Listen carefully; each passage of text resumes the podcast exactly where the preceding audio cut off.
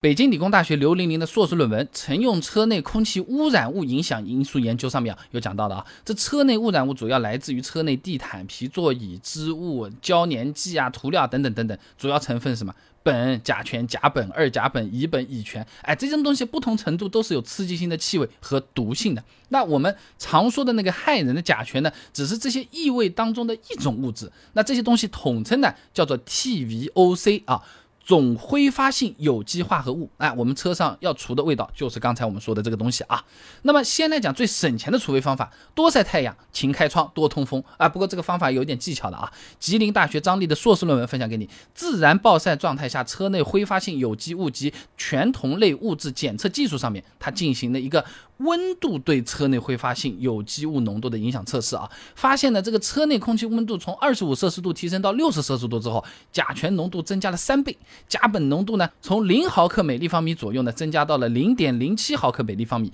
乙苯浓度呢也是从零毫克每立方米左右呢增加到了零点零三毫克每立方米啊，也就是说啊，这些有害气体在气温高的时候啊，啊，它会从内饰啊、中控啊、座椅里面就散发出来，烤出来了啊。那么新车买来最简单粗暴的办法就多晒。哎，和烧烤是一样的，把味道全部烤出来。那么。我们人不在就行，对吧？而且呢，它这个论文里面还是有数据的啊。这车内温度从三十度上升到六十度之后呢，车内甲醛、甲苯等有害物质浓度啊，它会趋于平衡。说人话就是空气中有害物质啊浓度饱和了，再多烤不出来了，充满了啊。那这个时候通风，你把有害物质给排走，哎，它们呢就又会继续释放出来。想要快速除味，就要一直晒，然后一直通风，这样的甲醛、甲苯的这些东西呢，源源不断烤出来，源源不断被吹走啊。那所以有条件的话，可以看一下天气预报，连着晴天，你把车子停在有太阳、通风、安全的地方，打开门窗晒个几天。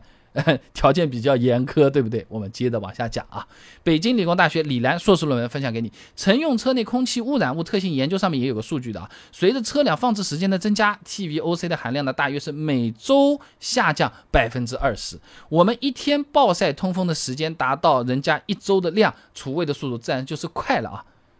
有这种条件的蛮少的，对不对？没有场地可以晒车子，也可以考虑使用活性炭包来除味，价格嘛也不会太过分的，各种网上面都买得到啊。不过在用的时候要注意啊，活性炭的特性啊，它在高温下会把吸附的物质重新释放出来的，这个千万要记住啊。华南理工大学李娜硕士论文分享给你，负离子活性炭复合材料的制备及其在甲醛去除中的应用研究上讲到过，活性炭具有大的比表面积和丰富的孔隙结构，哎，这内部孔径的大小能够完全匹配有害气体或者液体的分。子大小可以广泛用于 VOCs 的吸附，这个 VOCs 和那个 TVOC 差不多的啊，都是总挥发性有机化合物啊。那它这个论文里面还对活性炭复合材料的吸附啊、脱附性啊进行了一个测试啊。当活性炭复合材料吸附到饱和状态后，再放到六十摄氏度的干燥箱中进行脱附，反复这五个过程之后。哎，就是吸满烤出来，吸满烤出来五回啊，那么吸附能力还能达到百分之八十二以上。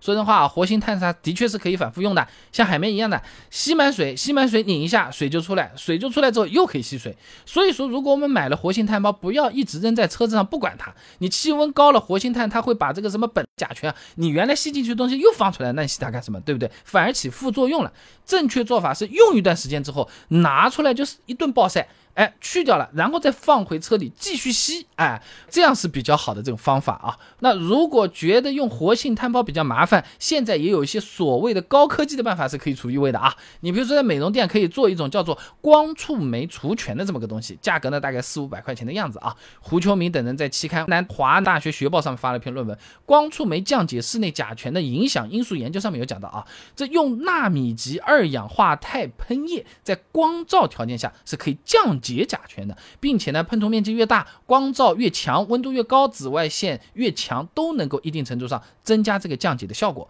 那美容店里面的光触媒，它就是这个原理。你喷完了这个二氧化碳之后呢，再用紫外线来照射催化，就用通过这个方法来除甲醛。但是这个方法只能保证把已经散发出来的甲醛给它除掉，很多甲醛其实还藏在内饰件里面是没有释放出来的，有点治标不治本的味道啊。就好比大夏天你站在操场上，身上一直都在那出汗啊，热的要死，你纸巾擦一下，汗的确是没有了，过会儿还不是继续出汗嘛，对吧？所以说啊，除非有条件天天去美容店做光触媒除醛，否则的话呢，在车里放个车载空气净化器，有可能还更实际一点。那价格呢，几百块钱的各种都有，大家看自己的预算就可以啊。呃，不过车载空气净化器其实也是有不少坑的啊。现在市面上的车载空气净化器种类真的是多，听听名字啊，什么什么臭氧活性炭、光触媒、负离子、等离子、HEPA 滤网等等等等等等，还有些说啊，我们那些东西是。加在一起的，啊这个是复合的，所以说呢，哎，我们来挑的时候真的是要擦亮眼睛啊！广州市微生物研究所的王耿红哎等人呢，在期刊《轻工科技》上发了篇论文，多台车载空气净化器效果分析研究上面，他做了个实验，他发现臭氧原理的空气净化器对微生物有较强的效果，对 PM 二点五和甲醛没什么去除效果。HEPA 滤网的空气净化器对 PM 二点五的过滤效果的确就比较好，对微生物和甲醛呢，确实没什么去除效果，大部分。活性炭滤网原理的空气净化器对甲醛 PM 二点五的去除效果呢？是还可以的，但是杀微生物的效果呢，又是不太理想。哎，他实验还发现啊，光触媒、负离子、等离子这些原理的这车载空气净化器呢，对各种污染的净化效果呢是比较有限的。光触媒这个技术是没问题，但是光触媒的车载空气净化器效果有可能没那么靠谱。你看我们刚才美容店全车都涂满，你现在那么个小小的玩意儿，哎，不一定够用了啊。说的话就是买车载空气净化器，你要看清楚它的原理是走哪个技术路径的。如果是新车，PM 二点五微生物的污染情况。它是非常少的啊，它没有什么堆积的。你选个活性炭滤网的空气净化器，有可能会更合适。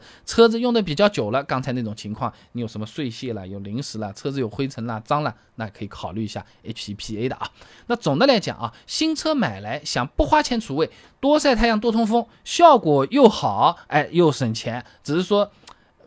你会觉得有点奇怪，我这个车子新车买来，窗户们都放下去了，人们不在啊，对吧？这个。也就这么一个缺点。那如果近期没有晴天，我也不好意思干这个事情，觉得不妥当的话，那么除味、活性炭包有可能就要靠这些东西了啊。那想要省心点、持久点，空气净化器预算虽然会高一点，但是持续在净化的话也是不错的。各种选择各有利弊，我们选的时候多留个心眼。我自己我自己是用炭包和开窗通风来解决这个问题的啊。